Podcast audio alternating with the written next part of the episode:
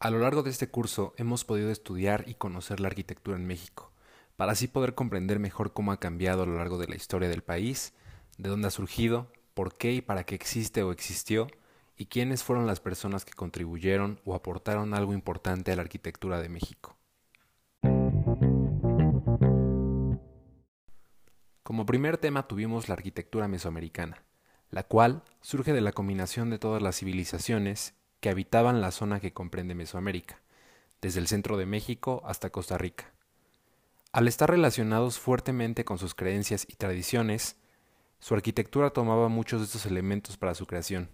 Principalmente cumplía con dos funciones, la utilitaria y la religiosa, por lo que estos espacios eran de gran importancia para ellos, ya que además de estas dos funciones, se creaba una atmósfera única en ellos, gracias a la decoración, materiales y rituales que hacían en ellas, creando así en cada uno de sus espacios una cosmovisión de su cultura.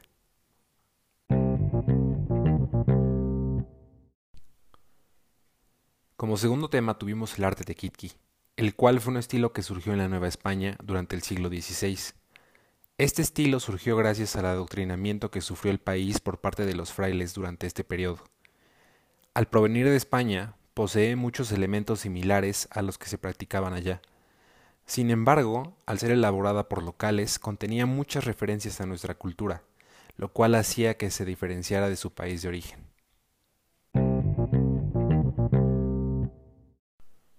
Como tercer tema, tenemos el barroco novohispano.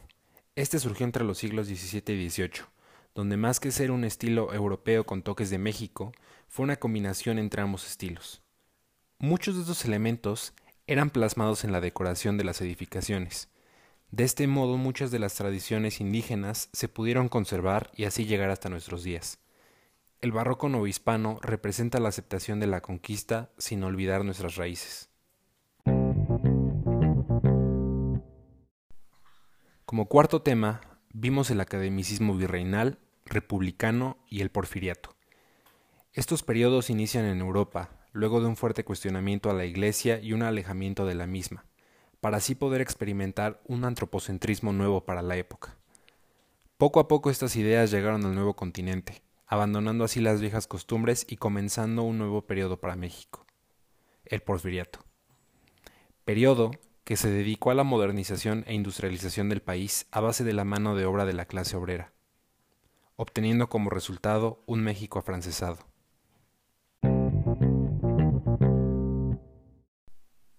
El sexto tema fue la arquitectura post-revolucionaria.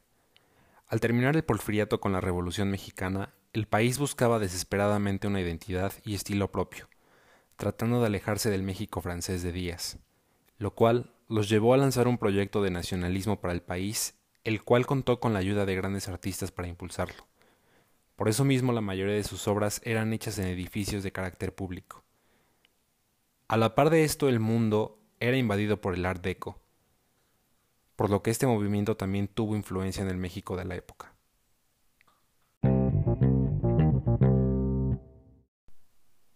El sexto y último tema fue la arquitectura contemporánea. Poco después del proyecto de nacionalismo, para ser más preciso en la segunda mitad del siglo XX, comenzó a gestarse lo que sería el inicio de la arquitectura contemporánea. De este modo, arquitectos como Juan Barragán y Matías Geritz buscaban que la arquitectura en México estuviera llena de emociones y sensaciones, a través del uso de materiales, luz y colores, creando así una identidad para la arquitectura mexicana que perduraría hasta nuestros días.